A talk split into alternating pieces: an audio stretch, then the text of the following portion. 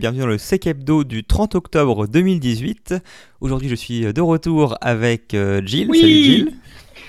Salut Et avec Loïs que vous avez entendu juste avant. Légèrement. Salut. Euh, Mi ne sera pas là malheureusement, il est encore dans les transports. Puis de toute façon, en Mhm. plus, on avait quelques crossovers dans les différents sujets traités, donc de toute façon, euh, il aurait simplement pu rebondir sur ce que l'on disait euh, ou en participer à une des news, donc vous n'arrêtez pas de contenu, ne vous en faites pas.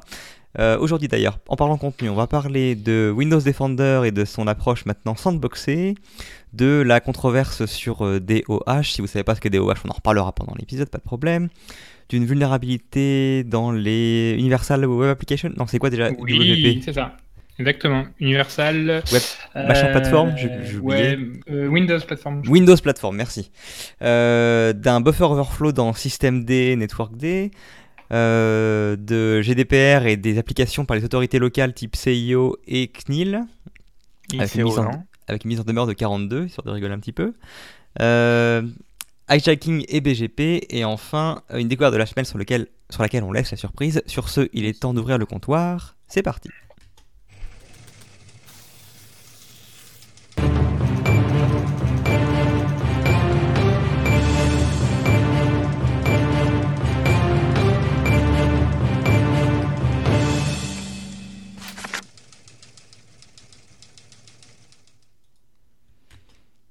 Et je laisse directement la main à Gilles qui va parler de la demi-molle de Tavis Ormandi, à savoir le sandboxing Windows Defender. Qu'est-ce que c'est bien amené Une annonce euh, fracassante, hein. Ça, ça. y est, on est les premiers à avoir sandboxé notre antivirus sur Windows 10. Euh, voilà, bon, en gros, ils annoncent.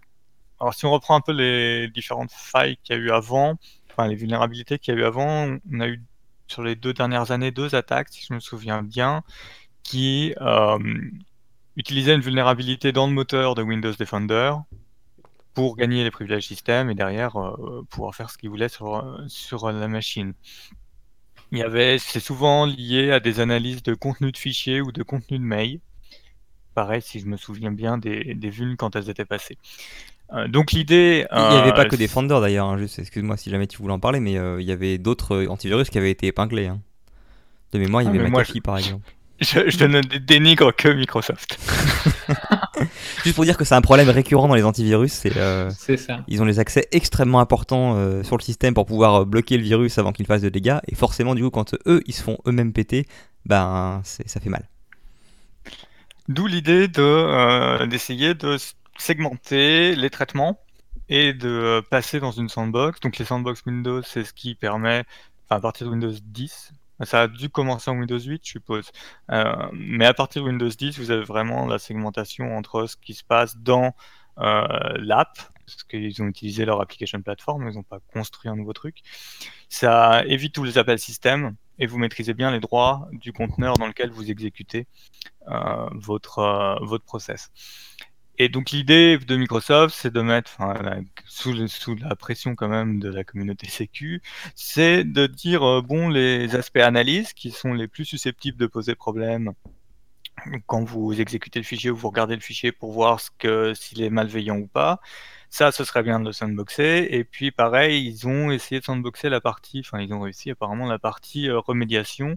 C'est-à-dire quand vous avez détecté que euh, vous avez un problème avec le fichier, que vous voulez revenir au fichier d'avant, ben, il y a aussi là des risques que dans votre opération, vous exécutiez du code euh, de, du virus.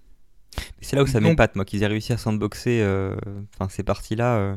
J'ai du mal à comprendre comment c'est possible de pouvoir intervenir sur le système au sens large pour bloquer la menace tout en étant soi-même confiné. En fait, c'est c'est une évolution de Windows 10 depuis. euh, Enfin, ce que Windows 10 a apporté, c'est de pouvoir faire justement déjà du sandboxing d'applications.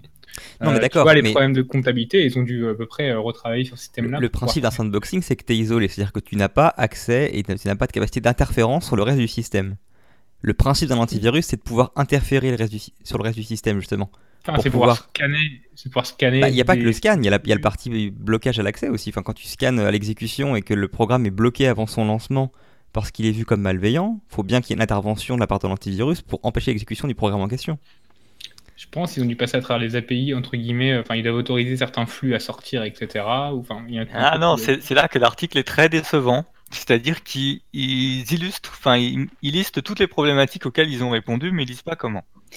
Euh, donc la partie scan et recovery en sandbox. L'idée de, comme à la sandbox, tu peux pas filer des handles de fichiers. Donc le, handle, si vous voulez, c'est euh, le file pointer. Euh, c'est ce qui vous, c'est une référence vers le fichier. Donc il y a, si tu veux, tu as l'exécutable principal qui tourne en système, qui pour passer un fichier à, la sandbox d'analyse va devoir passer le fichier. Il peut plus passer la, la référence du fichier vu que la sandbox n'a pas accès au file system. Donc, ils ont dû trouver des feintes pour éviter d'avoir à passer tout le fichier et avoir un taux de détection qui est quand même correct.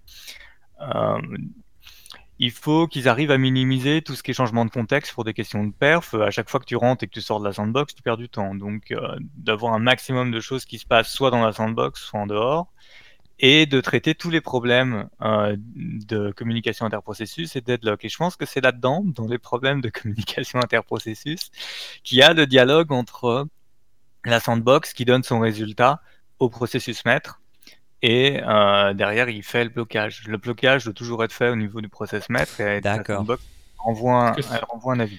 Parce qu'en fait, tu n'as pas un sandbox complet, en fait. As, comme montre l'article en fait, de Microsoft, tu as l'application et tu as ton conteneur, en fait, qui lui va faire de l'analyse, etc. en sandbox, mais qui va te remonter. J'avais pas lu l'article Microsoft, donc c'est bien, du coup, j'avais l'approche un peu candide. Maintenant, je comprends un peu mieux comment ça, ça peut fonctionner. Euh, du coup, vous avez deux process. Enfin, pour ceux qui surveillent tous les process qui tournent, hein, les gens qui utilisent Sysmon et compagnie, quand ça va arriver, il y a un nouveau process à surveiller qui est le MSMP NCP. Bon, si vous avez Windows euh, et que vous êtes dans le programme Insiders, vous pouvez passer une commande pour l'activer. Euh, ils ont prévu un déploiement progressif, euh, vraiment prudent a priori. Ils déploient la même chose.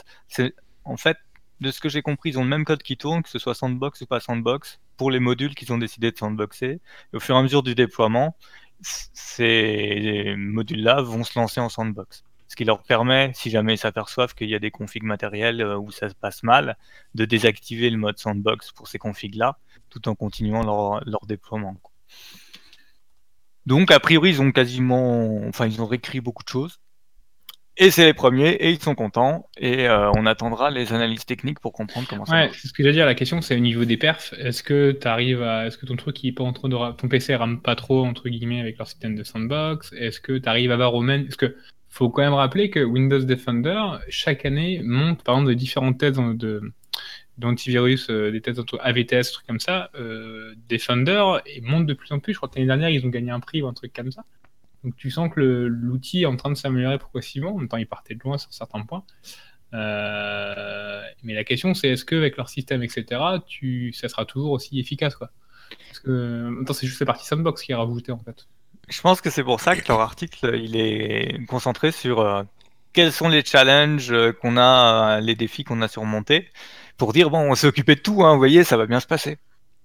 Voilà, c'est à peu près comme ça que j'interprète quand même leur article, parce que d'un point de vue technique, c'est creux. Ouais, ouais. Mais ça, amène une vraie réflexion hein, sur le. Vas-y, Morgan, excuse-moi. En tout cas, ta vie, c'était content. Ouais, qui bosse pas pour Microsoft, qui bosse pour Google quand même, un Project Zero. Hein. C'est-à-dire qu'il était content. Mais, mais, mais c'est cool qu'ils évoluent sur ça. Mais ça, amène une, une, vraie réflexion sur pas mal de sujets. Enfin, je sais que, enfin, avec pas mal de récits, j'ai discuté. Et il y a une vision qui est en train d'émerger de plus en plus. C'est que c'est de se dire euh, l'antivirus, c'est plus vraiment ce qui fait, euh, ce qui fait la plus-value de la chose. C'est beaucoup par signature, etc. N'importe quel antivirus, entre guillemets, qu'on a sur le marché pourrait faire bien le travail. Ce qui est en train d'émerger, c'est le DR, à part le mot le buzzword, mais vraiment la gestion des procès, des IOC, remonter ça, etc. Ah bah, il y a pas mal de pas un buzzword, hein, c'est une vraie. non, non, mais enfin, EDR, doute, ça beaucoup de, de, producteurs, enfin de produits antivirus qui disent on fait de l'EDR alors qu'ils ne font pas vraiment, vraiment. Mais toi, les Carbon Black, les euh, les, les CrowdStrike euh, et, et autres, les Titan, etc. Voilà, les Endgame, je sais plus quoi. Et en gros, il y a pas mal de, et je suis un peu dans cette vague de réflexion euh, de se dire est-ce que pourquoi pas tu partirais pas avec un antivirus classique Windows Defender? Et en fait en surcouche tu prends en fait un EDR euh, parce que Windows Defender dans tes Windows 10 licence 3 etc c'est compris dans tes licences etc donc t'as pas à te racheter un antivirus et par contre tu mets des moyens sur déployer l'EDR qui est un peu plus cher que l'antivirus enfin qui est un peu plus cher Et il y a, y a, pas mal de réflexions sur ça en ce moment. Donc je sais pas sur quoi ça va arriver à un moment. Disons, bah, antivirus, ça devient un truc un peu natif de, de Windows. Et tu vas te concentrer sur les trucs un peu next-gen, genre EDR, etc. On va voir sur quoi ça va arriver, mais on va, commencer, on va commencer à avoir des stats. C'est ça qui est bien. Moi, je vois le parc Windows 10. Euh, on a fait le pari. Hein. Il n'y a que Windows Defender dessus. On n'est pas plus emmerdé qu'avant. Sauf quand tu as besoin d'une signature en urgence, parce que là, tu personne en face. Oui. Oui, voilà, souvent ce que tu payes en entreprise euh, enfin, à, prix d'or, c'est ce genre de, suivi, euh, enfin de, réponse à, entre guillemets, à incident et d'assistance en cas de, de mm. campagne virale qui te cible et qui n'est pas encore détectée. Tout à fait. Euh, juste pour finir, je, je, sais plus si tu l'as dit ou pas, mais pour clarifier un point, parce que moi je sais quand j'avais lu euh, juste le titre de la news avant de la lire en entier, j'avais pas compris ça de la même façon. C'est-à-dire que souvent dans la tête des gens qui font euh, de la réponse à incident sécurité, quand ils pensent sandbox, ils pensent à un environnement type une coucou box dans lequel tu fais détonner ta charge virale pour voir finalement ce qu'elle fait ou vérifier que c'est bien un virus ou pas. ici, c'est, on n'est pas dans ce cas-là, on n'est pas ici dans, c'est pas fait pour être utilisé pour faire péter des virus et voir ce qu'ils donnent. C'est vraiment fait pour empêcher une infection du poste par exploitation de vulnérabilité dans l'antivirus en tant que tel euh, euh, dans l'usage courant. Donc euh, voilà, c'est totalement complémentaire à avoir entre guillemets un moyen d'analyser les, des, des payloads que tu reçois par mail ou autre euh, sur le côté sur un environnement confiné façon, façon euh, techniquement, souvent les sandbox, c'est des solutions cloud, des solutions où il y a de puissance, etc., de grosses machines, etc. Donc souvent, c'est ces systèmes de sandbox. Et sur ton propre poste, c'est un peu difficile de dire tu vas sandboxer ton, ton malware et tu vas, tu vas faire les tests, etc. Tout à fait d'accord. Voilà, c'est juste pour être clair pour les gens, c'est voilà, ça ne remplacera en rien ce genre de solution. C'était, c'est, ça, ça, prend, ça répond pas au même problème. Voilà. Euh, voilà, on a fait le tour. Ok. Ouais, je pense. Et du coup, je vais prendre la main pour parler de la controverse DOH. Mais euh, qu'est-ce que DOH, Morgan DOH, ça veut dire DNS over HTTPS. Et donc, bah, comme son nom l'indique, c'est euh, le protocole DNS qui passe dans le protocole HTTPS, donc utilise le port 443 et se comporte comme un flux HTTPS classique. ça a été poussé. Alors attendez, je, je, vais essayer de mettre quand même l'affichage en même temps? J'ai du mal à parler, faire des choses en même temps. Mon cerveau est pas assez évolué. Euh, voilà, donc euh, euh, ça a été entre guillemets officialisé dans la RFC 84-84. ça a été notamment poussé par des personnes du côté de chez Mozilla par exemple. Il y a de mémoire maintenant un support chez Cloudflare et donc de le, Firefox récent, je sais plus si c'est la Nightly ou si c'est les versions maintenant stables, propose, enfin gère maintenant le, le DOH de mémoire, je crois c'est juste chez Nightly. Euh, et euh, à quoi ça sert? Bah, Simplement, c'est pour euh, pouvoir protéger le flux DNS des gens qui pourraient, pourraient être intéressés pour le regarder. Alors il y a différents cas de figure. Hein. Un, cas de, figure qui est très courant dans plein de pays, et pas, que, pas uniquement les pays qui respectent pas, enfin vu comme respectant pas les droits de l'homme, c'est l'usage commercial, c'est-à-dire que les, par exemple même des fois les, fournisseurs d'accès, les ISP, regardent activement les requêtes DNS faites sur le DNS qu'ils fournissent pour euh, faire des statistiques et pouvoir potentiellement vendre ça pour de la publicité par exemple. Euh, faire du profilage sur les, sur les personnes. Euh, dans des coins un peu moins rigolos, bah, ça peut simplement être utilisé pour voir ce qui est accédé et évidemment faire du blocage au niveau DNS de sites qui sont vus comme ne devant pas être accédés pour des raisons diverses et variées. Ça peut être pour le contrôle piratage, ça peut être parce que c'est des opposants politiques, que sais-je. Euh, voilà. Et donc, euh, ça a été entre guillemets mis en avant comme une grosse euh, avancée entre guillemets pour la liberté, etc. un peu comme voilà le le fait que maintenant on puisse cacher, enfin les encrypted SNI dans, dans, HTTPS pour pouvoir cacher le, le, le, le server name dans les requêtes HTTPS, voilà, c'est vu comme une avancée pour ces choses-là, parce que ça, ça rend d'autant plus difficile, voire impossible, le flicage des gens si jamais le flux passe par là. Et vu que c'est indistinguable du flux HTTPS, eh ben on ne sait pas lequel est une requête DNS, lequel est finalement simplement une requête GET sur un website par exemple, un site pardon. Voilà, du coup ça, ça, ça rend la chose complètement impossible à analyser.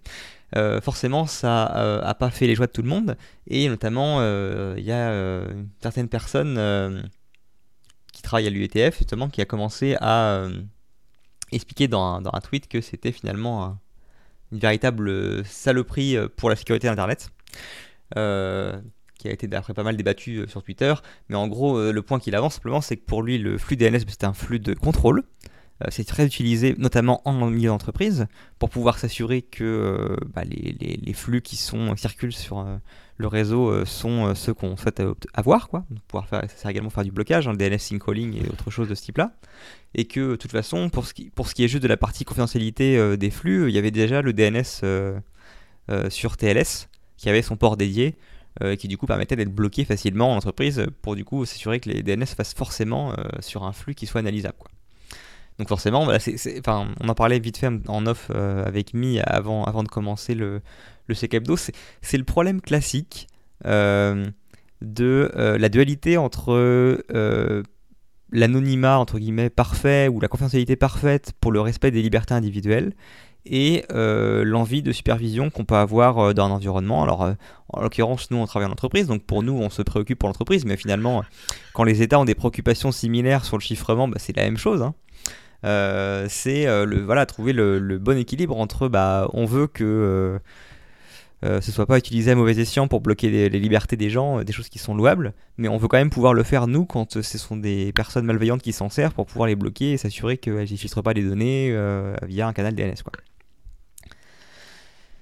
Voilà, et euh, tout comme euh, la TLS 1.3 avait foutu la merde euh, au niveau de la RFC parce que justement les, ça allait mettre en rade un bon paquet de, sondes qui faisaient de l'inspection HTTPS dans les entreprises, qui permettait d'assurer finalement la sécurité, des fois la conformité avec des réglementations type réglementation bancaire, et ben là ça commence déjà à râler parce que bah, si jamais on commence à avoir des, des, des devices qui ont un Firefox mobile, un truc comme ça, qui va automatiquement tout faire passer en, DOH et donc tu vois absolument plus rien. Ça va contourner les, tout, la protection et la supervision que tu as avec ton DNS en entreprise.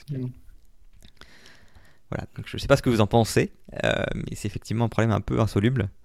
Euh, ouais. Forcément, falloir, forcément, forcément, falloir, pardon, va forcément falloir léser quelqu'un. Oui, c'est ça. C'est que, enfin, il faut refaire un... Comme tu dis, c'est insoluble en fait. c'est assez compliqué de. Ah, puis je me rends compte que j'ai pas, pas d'image depuis le début, quoi. Bon, c'est pas grave. Ah. ils, te regarderont. De toute façon, les gens qui nous écoutent, euh, des fois, sont un peu frustrés du fait qu'on monte des images, des fois qu'on décrive, euh, entre guillemets, où on dise, euh, on se réfère à l'image décrite alors qu'ils sont que l'audio.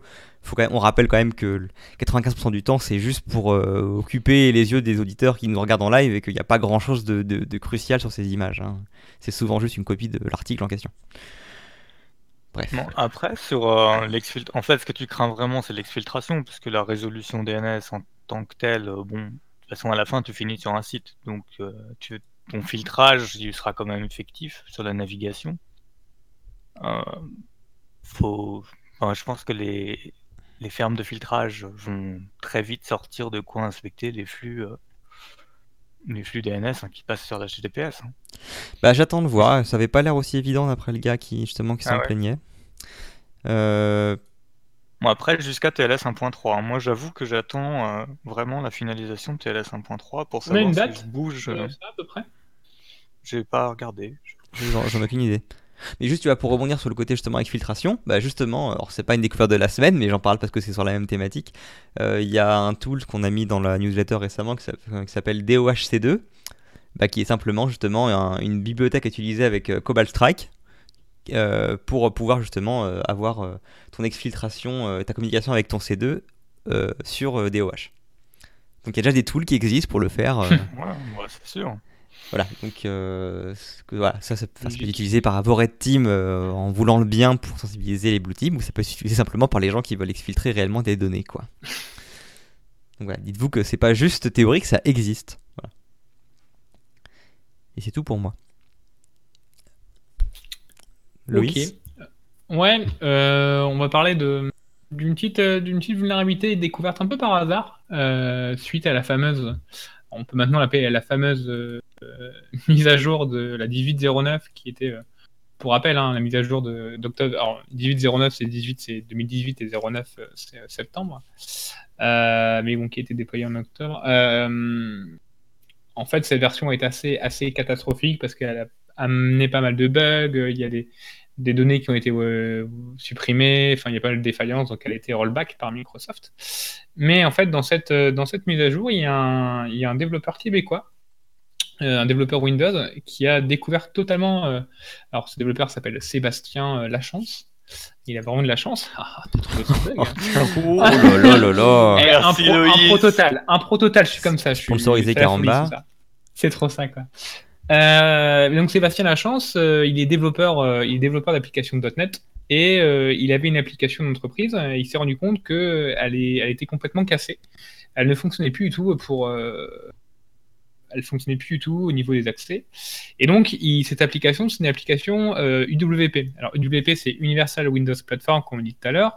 Le but de, cette, de, ce, de nouveau type d'application qui est arrivé sur Windows 10, c'est pour permettre que quand tu développes une application, elle soit applicable sur euh, Xbox, euh, Windows 10, euh, tablette, etc. Dans tous les euh, le truc universal, une, une sorte de, de, de- surcouche qui permet vraiment d'appliquer euh, euh, ton application sur, euh, enfin de, de- faire tourner ton application sur les, le divers- les différents environnements euh, Windows, Microsoft Windows 10. Quoi. Euh, et en fait, en allant un peu plus loin, il s'est rendu compte que ce qu'avait amené cette, euh, ce qu'avait amené ce- cette mise à jour de, Windows 10, euh, de, de, de C2, c'est que avant les utilisateurs, quand euh, des, quand une application UWP tournait, elle pouvait avait une fonctionnalité avec une API euh, qui est euh, l'API Broad File System Access, de pouvoir accéder à des fichiers. Euh, dans Broad File System Access, et tu demandes en fait, normalement, ton application va juste taper dans documents, images, etc. et, dans le, et dans le fichier où elle est installée. Elle va juste accéder à des fichiers là. Mais avec cette API qui s'appelle Broad File System Access, cette bibliothèque, tu peux en fait, euh, tu peux en fait demander euh, d'accéder à d'autres fichiers dans ton, euh, dans ton système d'exploitation, enfin dans ton, dans ton file system. Tu peux accéder à de, ces programmes, etc. Et pour ça, Broad File System Access, qui est écrit dans la documentation de Microsoft, c'est que normalement, il y a une fenêtre qui apparaît quand l'application s'installe, quand elle est lancée pour la première fois, qui demande à l'utilisateur est-ce que vous autorisez que cette application, euh, Tartampion, euh, que vous installez, euh, accède à vos différents fichiers, euh, enfin accède à vos différents systèmes de fichiers qui sont, qui sont demandés pour cette application. Et donc tu mets oui ou non, et, et comme ça l'application tourne. En fait, ce qu'il s'est rendu compte, c'est que la mise à jour de cette dernière mise à jour, la 1809, a activé en fait euh, le, en fait le- une défaillance qui était présente sur cette sur cette, sur cette euh, API où en fait elle ne demandait jamais l'autorisation. C'est-à-dire qu'en fait, euh, elle te directement, elle te, elle permettait à n'importe quelle application qui demandait d'accéder à ton C2 point, à n'importe quoi, euh, à travers l'API Broad File System Access, d'accéder à n'importe quel fichier, le système de fichiers. Donc en fait, ce qu'on se rend compte, c'est que depuis, euh, depuis que bah, Windows 10, depuis que WP tourne, en fait, une application malveillante pourrait te demander d'accéder à n'importe quelle partie de ton système de fichiers sans demander aucune autorisation à l'utilisateur. Et donc, cette euh, nouvelle version de Windows, euh, de, de- cette mise à jour de Windows 10 maintenant demande l'autorisation et donc ça fait cracher toutes les applications qui nativement euh, bah, demandaient, n'avaient pas besoin de demander une autorisation et le faisaient euh, et étaient déjà installés. Euh, donc c'est un truc qui a remonté, euh, qui a été remonté à Microsoft. Ils ont dit vous aviez qu'à bien coder, non? C'est ça. Ils ont Voilà. dit oui, en gros, il faut faire une passer une exception si vous voulez, etc.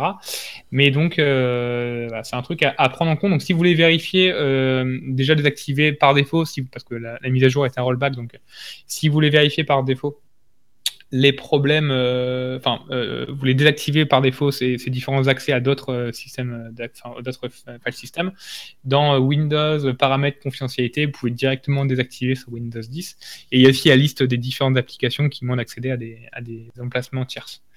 Euh, donc voilà, donc c'est la petite surprise de, de Microsoft. Ils n'ont pas trop communiqué dessus, c'est vraiment euh, le développeur qui a trouvé ça. En disant, mais je comprends pas pourquoi l'application elle crash. Et puis en, en, en allant plus loin, euh, il s'est rendu compte que euh, ben, le consentement de l'utilisateur était, euh, était maintenant demandé. Sauf que bon, bah, vu que c'était déjà installé, c'était compliqué de redemander. Ah, mais c'est un mal pour un bien, quoi. Exactement, exactement.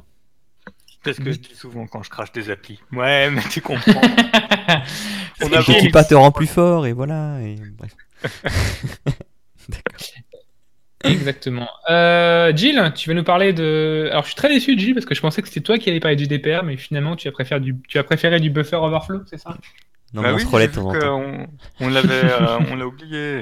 Alors j'ai dit tiens, il faut rajouter parce que euh, on parle beaucoup de Windows, etc. Il faut parler un peu de Linux aussi. Euh, dans Systemd Network D, si vous pouvez crafter un paquet DHCP v6 qui va provoquer un buffer overflow avec une taille a priori intéressante pour euh, derrière réussir à faire une exécution de code à distance.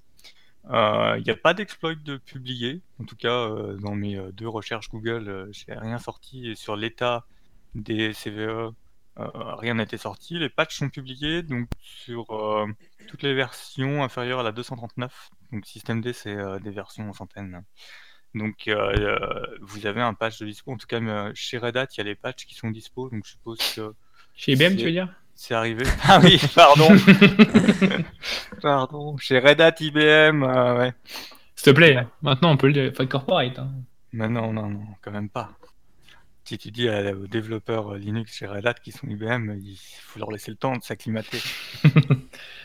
Euh, version, inférieure à 239, donc euh, patché, et puis il n'y a pas trop de problème. Après, si vous avez pas.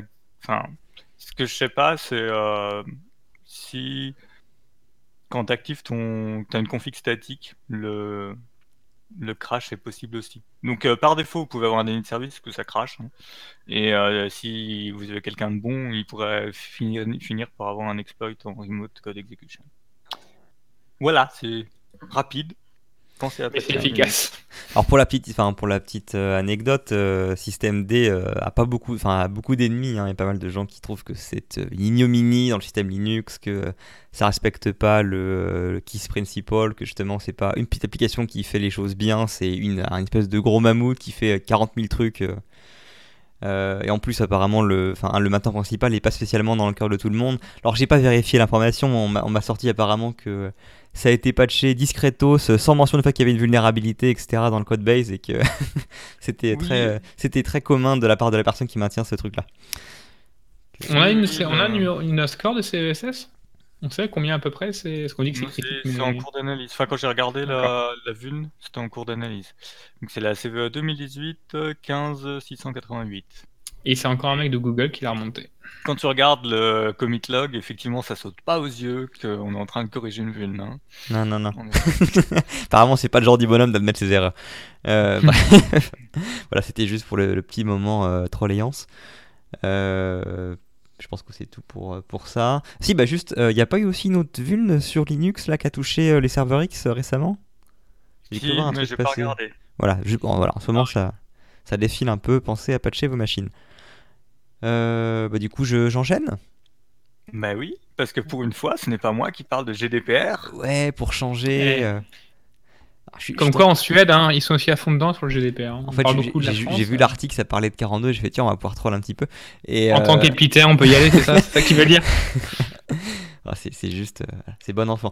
Et euh, en même temps, j'avais également une, euh, entre guillemets, euh, semi-vieille news euh, qui parlait de Facebook sur le même sujet. Je me suis dit que ça allait faire une, une news thématique. Euh, bah, je vais commencer par Facebook, elle va être très rapide. C'est euh, Facebook qui a enfin été, euh, entre guillemets, condamné par l'ICO, donc c'est l'équivalent de la CNIL anglo-saxonne, à Ouais. payer un demi-million de livres sterling. Ça fait combien? 45 secondes, je crois. Il y avait un truc. Oui, non, mais c'est en- c'est- justement, c'est- c'est rien. Donc c'est pour Cambridge Analytica. Donc on rappelle, hein, c'est euh, le fait que des applications euh, tierces avaient un accès euh, étendu non pas seulement à vos données, mais également aux données de vos amis qui eux n'avaient jamais consenti à utiliser l'application ou quoi que ce soit. via l'API de Facebook était relativement laxiste et donc ils sont condamnés pour ça justement pour pas avoir protégé correctement les données des personnes et ne pas ne pas avoir respecté le principe de consentement. Et là, vous vous dites, ouais, bon, c'est cool, ils ont eu une amende, mais un demi-million, c'est quand même pas grand-chose. Bah ouais, bah c'est parce que pourquoi? C'est parce que le scandale a eu lieu avant le RGPD. Et donc justement, Ah. ils ont juste appliqué l'amende maximale possible dans le cadre de la loi qui était avant le RGPD. D'accord, donc les derniers trucs là qui sont sortis, euh, ça va être un peu plus sympa. Voilà, donc euh, c'est intéressant quand même qu'ils aient pris le- qu'ils aient pris l'amende maximale. On sent que maintenant le fait que RGPD autorise bien au-dessus, maintenant ils se lâchent un peu sur les sanctions. Euh, et tu sens que s'ils avaient pu, ils auraient mis euh, beaucoup plus que ça. Voilà, mais du coup, Après, il y a eu- ça- Il y a Pardon. eu diplomatiquement aussi des réactions du Parlement européen en disant ouais, ce serait bien de faire tomber le Privacy Shield et compagnie et compagnie. Donc, c'est- ça, ça correspond aussi aux enjeux. Enfin, ça fait beaucoup de bruit. Vous pouvez pas dire bon, on met pas le max quoi. ouais, ouais. Non, mais c'est toujours plaisir à regarder. Mais ça Bref. va aller en montant. Voilà, et donc euh, pour repartir sur le côté français, donc avec la CNIL, euh, la CNIL a mise en demeure, donc il n'y a pas encore de sanctions, c'est une mise en demeure, euh, l'association derrière l'école 42 pour corriger de, différents travers. Un des principaux mis en avant, c'est la vidéosurveillance. Alors certains diront vidéoprotection, chacun choisit sa novlangue. en gros, voilà, les, les, caméras de surveillance que vous avez dans l'établissement, apparemment, c'est elles sont euh, légion dans l'établissement et elles filent absolument partout, y compris les salles machines. Ah, il y, a eu un petit, euh, il y a eu un petit buzz il y a un ou deux ans sur cette, euh, sur des vidéos qui ont tourné sur ça. C'est quoi la, la, fessée? La fessée, c'est ça. la pété à Monique justement. Bref, pour revenir là-dessus, il se trouve que voilà, donc apparemment il filme donc en continu l'intégralité des locaux et que ce flux vidéo est accessible à tous les utilisateurs du système d'information, y compris les élèves. Euh, et du coup, euh, ça ne respecte absolument pas euh, les consignes fournies justement par la CNIL dans la fiche pratique pour justement la vidéoprotection dans les établissements scolaires. Et d'ailleurs, qui, alors de mémoire, en entreprise, le, la problématique est très similaire et les, comment dire, les recommandations sont les mêmes. J'ai cherché la, fiche pour la version entreprise. Euh, chez moi, le lien euh, est mort maintenant. Donc je sais pas si euh, quelqu'un l'a retrouvé ou pas, mais la fiche, l'équivalent de cette fiche-là pour entreprise, j'ai pas retrouvé le lien. Si quelqu'un en a un qui marche, je suis preneur. Mais en gros, hein, pour, pour, faire ça en, très bref, bah, le principe c'est que il faut une utilisation mesurée. Donc généralement, ce qui est convenu, c'est de filmer les points d'entrée dans l'établissement et potentiellement les couloirs, donc les lieux de circulation, mais certainement pas les lieux de vie. Donc, euh, bah, entreprise, c'est là où les gens bossent. Ni les toilettes aussi. C'est un truc qui t'avait remonté 42, c'est qu'il y a des caméras qui étaient pointées vers les endroits qui sont un peu perso, quoi. Pour voir, pour, ben voilà. Alors, c'est pour vous protéger simplement du flicage, notamment. Hein. C'est-à-dire que c'est pour éviter euh, que, par exemple, votre employeur puisse s'en servir pour vérifier euh, combien de temps vous avez fait votre pause café, combien de temps vous avez passé aux chiottes, et pour pouvoir après vous faire chier avec ça, quoi. Enfin, je veux dire, c'est pas rien. c'est utile tout ça. Et euh, dans les autres recommandations, il y avait également PLML le fait qu'apparemment ils fournissent les passes en clair sans obligation de le changer après réception, qu'il n'y a pas de politique de mot de passe euh, pour les systèmes internes euh, dans l'établissement. Pour les caméras, c'est un mot de passe en, 5 digits, etc. c'est un mot de passe unique 5 digits sur les trucs. Ouais, après les établissements scolaires, c'est souvent des problèmes, hein, les mots de passe. Hein. Ah bah je dis pas que les autres sont mieux, je dis juste que celui-là s'est fait épingler. Mmh. Après, j'ai envie de dire, euh, vous, vous lisez ce qui est marqué dedans, vous vous demandez si votre, entreprise répond à tout ça, et si elle y répond, elle y répond pas, bah, posez-vous des questions, parce que ça marche pour tout le monde. Hein, ce qui, il, y avait hein. il y avait quand même fait un autre truc qui est un peu plus grave, enfin, c'est grave, attention, mais a des trucs un peu plus touchy, j'ai cru lire, parce que j'ai rapidement vu ce truc-là euh, ce, matin, je crois. Euh, c'est qu'ils avaient un fichier listant en fait les différentes personnes étudiants avec des commentaires qui sont là, par contre, interdits en disant euh, euh, il, est, il a plus d'argent, euh, il est chiant, il y a des commentaires perso. Bah, j'ai peut-être raté, mais je l'ai pas vu dans l'article Numérama. Après, peut-être qu'il c'est dans la mise en demeure, mais je suis étonné qu'ils en aient pas parlé. Ouais, vu ça, ils avaient des fiches sur les personnes qu'ils n'en supprimaient pas après le, départ de la personne. Puis surtout, il y a des données, il y a des données type sensibles qu'on met sur, ce truc-là, en disant des détails concrètement sur les, étudiants qui ne devraient pas être dans des fiches, enfin, dans des, dans des, dans des traitements de données hein, sur ce truc-là, quoi. C'est ce que j'avais lu. Après, euh, je n'ai plus, euh, plus l'article sur moi. Et, pour clôturer, moi, ce qui m'a le plus en fait euh, affligé, c'est pas tant la mise en demeure que les réactions dans les commentaires, où il y a eu des, des gens qui se disent élèves de l'établissement ou qui en fait entre guillemets défendent l'école et attaquent la CNIL en disant mais qu'est-ce qu'ils viennent foutre là en quoi ça les regarde qu'on ait un mot de passe qui est fourni en clair Qu'est-ce que ça peut foutre euh, Ou euh, de toute façon, quand on arrive dans l'établissement, on est obligé de signer un papier euh, qui fait valeur de contrat, qui dit qu'on est fliqué à tout moment, n'importe où, etc. donc du coup, c'est totalement légal. Euh, sachant que c'est des gens qui vont après s'occuper de la sécurité du code dans l'entreprise, ça fait un peu flipper des fois. Euh, on rappelle également que c'est pas parce que vous signez un papier que ça fait euh, force de loi. Hein. Si jamais le contrat en question il est contraire à la loi, il, vaut que dalle. votre contrat est caduque. voilà. Donc c'est pas parce que c'est marqué sur un papier que vous avez signé que forcément c'est vrai et que c'est normal. Donc ça marche pour la charte. Exemple de ça, ça marche très bien pour la charte informatique. Donc si vous faites une charte informatique qui est, qui est pourrie et que, qui est pas bonne juridiquement et que vous la faites signer à tout le monde et que euh, un mec fait une connerie et prouve que votre charte est pas bonne, et eh bien votre charte ne peut pas être applicable. Voilà. Exemple. Et puis pour ce qui est des mots de passe, euh, le mec dit ouais mais de toute façon c'est les mots de passe pour accéder à nos boîtes mail internes et deux trois systèmes en interne on s'en fout, euh, c'est accessible que depuis le, enfin depuis le, le SI interne etc. Quand, quand, tu vois le nombre de personnes qui utilisent les mots de passe partout, rien que ça déjà c'est le fait que ce soit un problème. Et enfin, bref, voilà, je trouvais ça relativement triste comme argumentaire de la part de personnes qui sont après impliquées dans des choix de développement qui auront un trait à la sécurité, quoi. Alors, ce que rajoute Grenade, c'est que tous les élèves avaient accès à certaines caméras. Il y avait un espace de commentaires sur les caméras de 42 avec des commentaires déplacés. Il y avait des commentaires sur les maladies des personnes. Bon, ça, après, c'est encore un autre problème, mais oui, il y, avait, eu des articles mm. déjà qui avaient expliqué qu'il y avait des problématiques de sexisme, etc., assez forts dans l'établissement. Bon, après, ça, ça sort du cadre, euh, je pense, de cette, de cette euh, actualité. Bref, en tout cas, pour la partie vidéosurveillance, je pense que ça vaut le coup d'aller jeter un oeil à cette, euh, à cette fiche euh, côté CNIL pour les entreprises françaises. Et surtout, euh, rappelez-vous que la CNIL fournit des petits formulaires tout prêts pour pouvoir dénoncer votre entreprise quand vous pensez qu'elle n'est pas dans, dans, les clous. Donc, je vous conseille de faire. Le petit guide? Ouais, non, mais voilà, ils, sont, ils vont jusqu'à vous préciser comment faire les déclarations pour qu'après ils viennent faire des, un petit contrôle. Donc, faites attention à ça. Pour ceux qui ne se penchent pas trop souvent sur les, les devices utilisés pour la sécurité des bâtiments, préparez-vous psychologiquement. Généralement, la première fois que vous allez mettre le nez là-dedans, ça fait peur. Hein. le niveau de sécurité pourrait être proche de celui qu'on vient de décrire. Hein. Ah, oui, oui, psychologiquement. Tu veux dire le mot de passe constructeur, constructeur qui est jamais changé, des trucs comme ça? Voilà, oui, oui, tout à fait. Oui, oui. Je vois, il y a une tête. Moi, j'ai Skype avec Morgan, j'ai une tête déprimée devant. Bref. Euh, bah du coup on peut passer à la suite je pense avec euh, une vidéo de Defcon. J'ai la suite. Je me suis ouais je vois ça là, c'était pas prévu.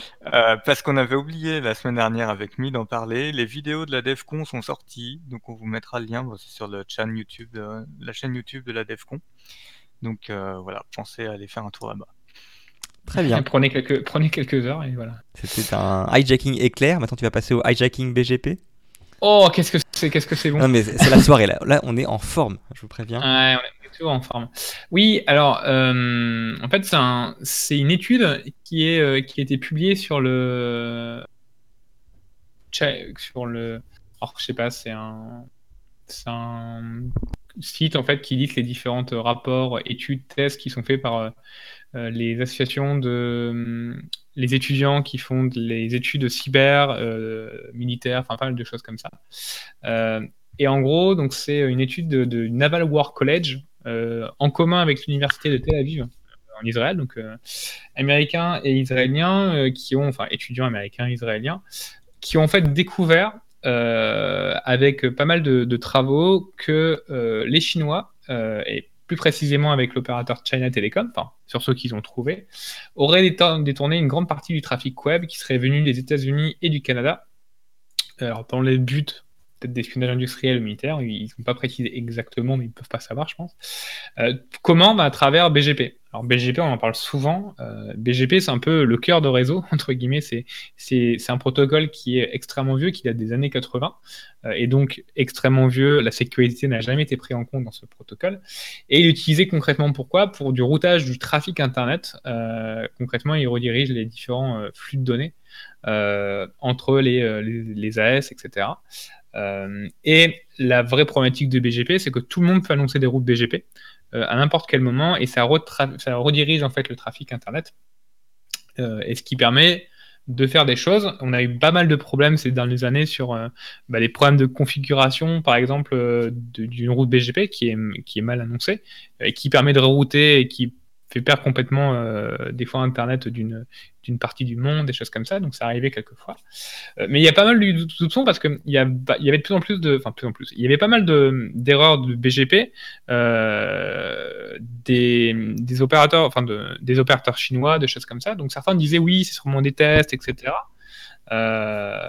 et donc c'est peut-être pour ça ça qui a initié justement cette étude. C'est des erreurs ou des erreurs? Bah voilà, justement, la question c'est de savoir est-ce que c'était des erreurs ou des erreurs avec des guillemets.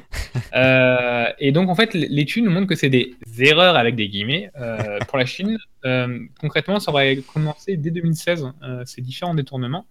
En fait, donc China's Telecom, c'est le troisième plus gros opérateur télécom chinois.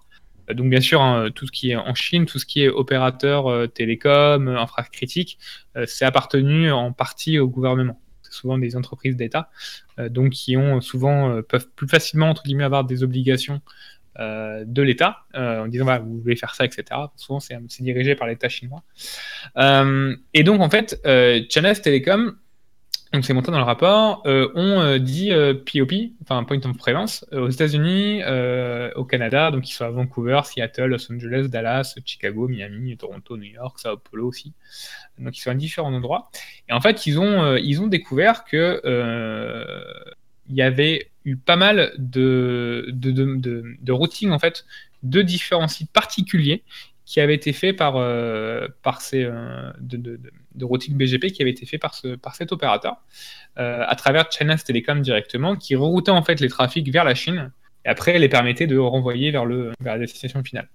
Alors, l'exemple simple, euh, ce, que liste, ce que liste par exemple le, le, rapport, c'est de février 2016 et pendant à peu près six mois, des routes du Canada, euh, de Canada au gouvernement coréen ont été hijackés et routés vers la Chine. D'octobre 2016, des trafics de plusieurs euh, localisations aux États-Unis euh, de grosses banques euh, anglo-américaines qui sont présentes à Milan, etc., qui sont présentes à Milan, ont été hijackés. Donc l'Italie a été hijackée par China Telecom vers la Chine, vers toutes les communications. les trafics de la Suède et de Norvège sur des réseaux japonais d'une grosse organisation de news américaine ont été hijackés pendant même. Euh, le trafic de serveurs mail de sociétés en Thaïlande, etc., a été hijacké. Donc il y a pas mal de choses qui ont été, qui ont été, découvertes.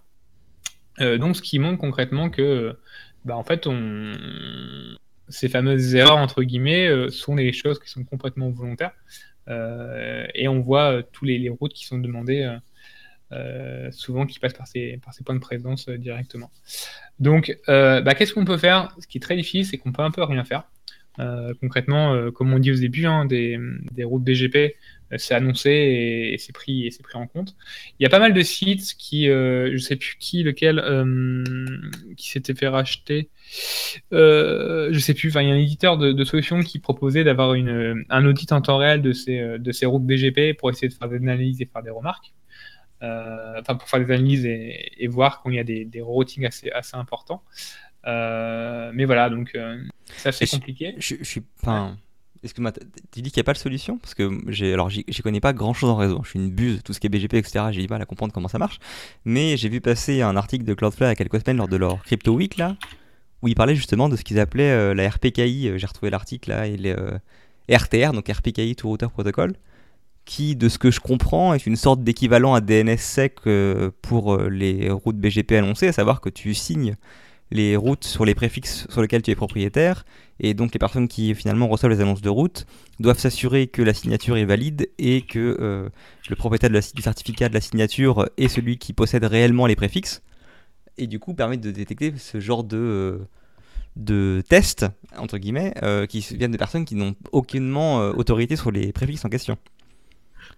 Euh, alors c'est pas, c'est loin d'être déployé partout. Apparemment même Cloudflare, ils ont que 25% de leur infra qui le gère maintenant. Puis il faut encore que les autres euh, intervenants du réseau vérifient, ce qui est loin d'être fait. Hein. Quand on voit à quel point DNSSEC n'est pas déployé, euh, on a encore du chemin à faire. Mais techniquement, apparemment, il y a des solutions quand même.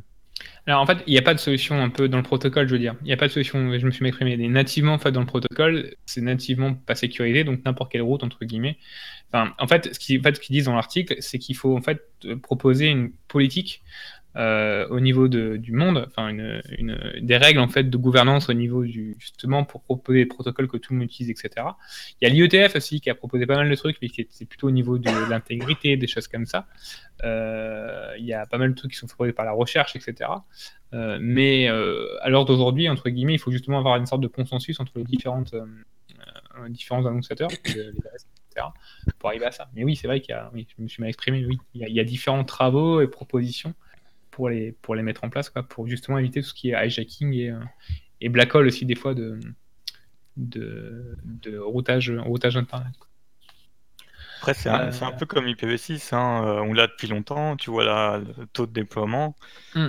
Bon, on n'est pas encore pareil. Hein. Le monde des télécoms, c'est quelque chose qui bouge lentement avec euh, beaucoup de consensus. Et, en ce moment, euh, ils essayent de rentabiliser leurs gros investissements. Du coup, euh, je pense que réinvestir dans la gestion du routage, c'est pas trop l'envie des directions générales des opérateurs télécoms. Ça pourrait être poussé dans un cadre légal de programmation pour militaire. protéger la nation, machin truc. euh. Oui, oui, tout à fait. Ouais, mais le problème, c'est que. juste pour dire, faut pas perdre ouais. espoir. Et apparemment, il y a des solutions techniques qui sont euh, disponibles. Reste à avoir leur adoption. Oui, c'est ça. C'est qu'il tous ces travaux-là qui vont être faits. Même tu vois, il y a des, enfin, il y a pas mal de la recherche. Je me souviens que j'ai vu un truc genre Pretty Good BGP euh, qui était à la base basé sur les problèmes de configuration BGP. euh, alors il y avait des stats qui étaient quand même assez importants. hein. On disait chaque jour il y avait, je crois, entre 0,2 et 0,5% d'erreurs de routage BGP. Euh, et en gros, il va, il des systèmes de détection pour viser justement cette anomalie. Donc c'est un truc qui date depuis pas mal de temps. hein. Euh, avec des charges CPU faibles, des choses comme ça. Mais bon, c'est pas voilà, c'est certains qui font ça pour la détection, mais t'as pas vraiment de, consensus sur tout le monde. Et bah, un- je pense des sujets comme ça, des, des- des études comme ça vont amener pour avoir ces régulations. Maintenant, est-ce que si les choix disent non, je m'en fous, je le suis pas Tu vois, donc euh, bon, c'est et, et alors, petit fait dernier marrant, euh, enfin petit fait euh, assez marrant, je trouve, un peu genre trollolal, c'est que donc ils ont découvert que tous ces hijacking qui ont été mis en place.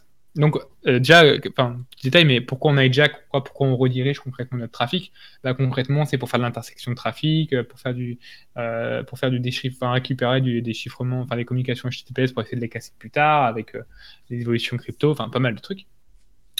Mais surtout, ils ont découvert que les, les attaques ont commencé euh, juste après en fait que que les, euh, les Chinois en fait ont et Obama, donc s'appelle le- c'était le Obama Xi euh, Cyber Pact, donc c'était le pacte entre Obama et le et président, enfin le premier ministre chinois, qui disait pacte de non-agression en 2015, je sais pas si vous vous souvenez, qui m'a fait énormément marrer. Et en fait, ils ont découvert que ça avait commencé, les attaques avaient commencé juste après ce pacte. Euh, alors peut-être justement, c'est se dire, bah, la Chine, on n'attaque plus nous-mêmes, mais on va attaquer à, à travers nos différentes entreprises. C'est un peu peut-être la solution qu'ils ont trouvée. Euh, Mais bon, c'était assez amusant de dire euh, cet, cet impact de la diplomatie euh, c'est- sur ces trucs-là. Donc voilà, euh, bah, j'enchaîne. Mine de rien, c'est avec la découverte de la semaine. Et ça, on clôture avec la découverte je- de la semaine. Donc je, suis sûr que les, que les gens euh, n'en pouvaient plus euh, de se dire mais de quoi vas-tu nous, de quoi veux-tu nous parler? Euh, Alors en fait je vais vous parler d'un- d'une news et d'une découverte en même temps. Enfin c'est la news est liée à la découverte. En fait j'ai découvert que VD Secure. Alors Secure c'est quoi? C'est un éditeur de de solutions de protection email qui commence donc il y a une société française euh, si je me trompe pas euh, qui est une boîte française qui est même dans Exatrust. Euh, ce que je l'ai vu aux assises dans, le, pôle Exatrust. Mais euh, en gros, amène, enfin propose, c'est leur discours de dire qu'ils font l'intelligence artificielle pour pouvoir justement faire du machine learning plutôt pour pouvoir récupérer ben, des domaines qui font du phishing, etc. Il y a pas mal de, il y a pas mal de sociétés euh, qui commencent à utiliser des gros éditeurs, euh, des gros éditeurs qui utilisent euh, mondialement connus, qui utilisent leur solution de, de- pour justement avoir des, listes de, de noms de domaines fichiers, etc. Donc ça a l'air de fonctionner quand même leur, technologie. C'est juste que moi la partie quand je vois intelligence artificielle, ça me fait toujours peur au début. Mais bon, sur les retours que j'ai, etc. Sur les éditeurs, des gros éditeurs américains, ils utilisent maintenant cette solution en plus euh, dans, leur- dans leurs différentes offres. Euh, mais voilà, mais ce qu'ils ont fait euh, Secure, c'est qu'ils ont proposé, un, ils, ont, ils ont déployé un classement des marques les plus usurpées pour les campagnes de phishing au troisième trimestre 2018. Donc, ce qui est assez intéressant, c'est que tu vois à peu près bah, le, listing, euh, le listing qui est mis. Donc, euh, le premier, c'est Microsoft, euh, qui, est, qui quand même une, euh, la classe numéro 1, euh, avec toujours une augmentation du nombre du phishing de 23%. PayPal, Netflix, etc. euh, Bank of America, Wells Fargo. Et le cinquième qu'on trouve, c'est quoi? C'est Amélie, par exemple. Euh, le sixième qu'on trouve, c'est Amélie. Comme, comme, comme marques françaises qui sont les plus usurpées dans le top 25 mondial. Donc on a quand même Amélie, Orange et le Trader Public, donc dans le top 25 mondial hein, quand même. Après, on a Banque Populaire, Banque Postale et Crédit Agricole en, en marque de phishing qui sont pas mal utilisées, donc les banques assez classiques. Quoi. Et sinon, les, les tops, hein, c'est toujours Microsoft, PayPal, Netflix, pour voir la chose. Euh, et donc, ce qui est intéressant aussi, c'est qu'ils montrent que Microsoft commence à exploser littéralement euh, en nombre de phishing. Pourquoi? C'est souvent avec l'émergence de, bah, concrètement de OneDrive et de ses solutions Office 365. Parce que maintenant, contrairement à du phishing classique où tu, récupérais tu pouvais tenter de récupérer un mot de passe, des comptes, etc., maintenant, avec du phishing sur du Office 365 par exemple, bah, si tu récupères un compte euh, Office 365 avec un compte OneDrive, bah, tu peux quand même récupérer des trucs un peu plus sympas. tu peux récupérer les documents qui sont dessus, des trucs qui sont peut-être un peu confidentiels, etc. Puisque malheureusement, beaucoup de sociétés ne font pas du MFA pour ces types d'accès à l'extérieur. Euh, on a eu l'exemple, je crois que c'est Deloitte hein, qui s'était fait choper quand même pas mal de pas mal de mails à cause de ça. Donc voilà, donc ils ont sorti pas mal de une étude assez. Il y a ça, il y a aussi que il y a des campagnes de phishing récemment qui ont exploité le fait que tu peux héberger des fichiers euh, sur le cloud Microsoft et dont l'URL pour accéder aux fichiers euh, est un sous-domaine de Microsoft.com. Hmm. Et ça rend du coup le phishing mais plus vrai que vrai quoi. C'est-à-dire que pour les gens, quand tu leur dis non, mais faites bien gaffe au lien sur lequel vous cliquez, il faut que ça aille bien dans la destination du, du, site en question, bah là, pour le coup, ça collait. quoi. Donc ça rendait le, le, phishing d'autant plus redoutable. non, bien sûr, c'est les, les, deux, enfin c'est vraiment les deux choses qui émergent. Et donc voilà, donc ça c'est vraiment la news en disant voilà, c'était assez intéressant de voir euh, tout toute cette évolution et surtout voilà, que, pas mal de sites français, comme trois, sites français sont le top 25 mondial de phishing. Et surtout en fait, euh, Valley Secure, euh, en fait, donc il, il, en fait une, API euh, de côté commercial, il propose une API pour pouvoir récupérer les différents sites de phishing parce qu'en fait leur, technologie c'est qu'ils vont identifier les différents sites de phishing qui émergent euh, sur tes sites, etc. Euh, et en fait, ils ont un site qui s'appelle Is phishing.ai, donc est-ce que c'est du phishing.ai, donc AI, je pense comme intelligence artificielle, euh, qui en fait permet de faire quoi? De, euh, tester trois choses. Un, tu peux mettre un URL, donc concrètement, tu mets un URL de phishing et il va te dire en fait, parce qu'en fait, il parse concrètement les différents sites, internet pour détecter du phishing, donc ils ont une base de sites de phishing utilisés quand même par des gros gros des gros éditeurs. Donc ils disent bah, simplement bah, si c'est du phishing ou pas. Donc euh, tu vois, par exemple, tu peux réfléchir euh, plus tard en disant bah, j'automatise, entre guillemets, euh, j'essaierai d'automatiser ma détection. Si on me remonte à un truc de phishing, et ben je passe par ça directement pour savoir si c'est du phishing. Mais un deuxième truc qui est assez sympa, c'est qu'ils te font par brand, par marque. Concrètement, tu peux mettre, je sais pas moi, tu mets PayPal directement, et en fait, il va te dire les différents sites qui utilisent PayPal comme site de phishing. Donc il va te donner les cinq derniers résultats. Euh, donc tu vois, par exemple, PayPal, j'ai mis l'exemple, les 5 derniers résultats, c'est 20h24, 19h55, 19h44, 19h44, 19h36. C'est 5 sites de phishing qui ont été créés. Euh, et ils te proposent même de, de, de t'alerter, un peu comme tu fais avec euh, Have I Been Pwned, qui t'alerte en fait en te disant, bah, moi, quand j'ai mon, quand j'ai mon nom de domaine qui te remonte, qui est remonté dans un leak euh, bah, tu m'envoies un mail pour que moi je puisse faire faire ma communication, etc. Bah, tu peux faire un peu pareil. Donc, par exemple, si tu as une boîte, un éditeur, euh, tu peux mettre ta marque et tu dis euh, je m'inscris à cette alerte, il va te remonter automatiquement. Alors, je ne sais pas s'il va te le faire bien, parce que après, je pense qu'ils doivent quand même se faire du business sur ça aussi. mais voilà, mais c'est assez intéressant de voir tous les sites qui sont remontés en temps réel. Et moi, par exemple, ce que je discutais tout à l'heure avec des gens de chez moi, en disant, bah, on pourrait utiliser un peu des différents euh, types de phishing pour euh, nos campagnes de test pour voir bah, comment ils sont plutôt, comment sont ces campagnes de phishing, quel type de, de, de pages de connexion on voit émerger. Tu vois, quand tu mets Microsoft, bah, tu vois que rapidement, euh, c'est des, phishing plutôt sur du OneDrive qui émergent. enfin, sur aussi bien du 65, sur des gros trucs, voilà quoi. Je sais pas si vous connaissez, mais franchement, j'ai découvert ça tout à l'heure et c'était vraiment cool. Vraiment intéressant. Non, je connaissais pas. Euh, du coup, je vais regarder plus en détail. En tout cas, la, liste des, des, domaines les plus euh, souvent exploités, euh, ouais, elle surprend pas des masses. Il y en a qui sont, enfin, qui doivent vraiment faire des, des ravages en entreprise, hein, parce que bon, DocuSign, PayPal, encore, ça peut discuter, mais euh, enfin, PayPal ou Microsoft, ça peut discuter, mais genre DocuSign qui est utilisé pour les signatures de contrats électroniques. Je mm. pense que certains départements, quand tu leur envoies ça, ils doivent pas réfléchir à deux fois avant de cliquer sur ouvrir. Hein. Exactement. Et et, et puis surtout, maintenant, ils sont pas mal ciblés aussi.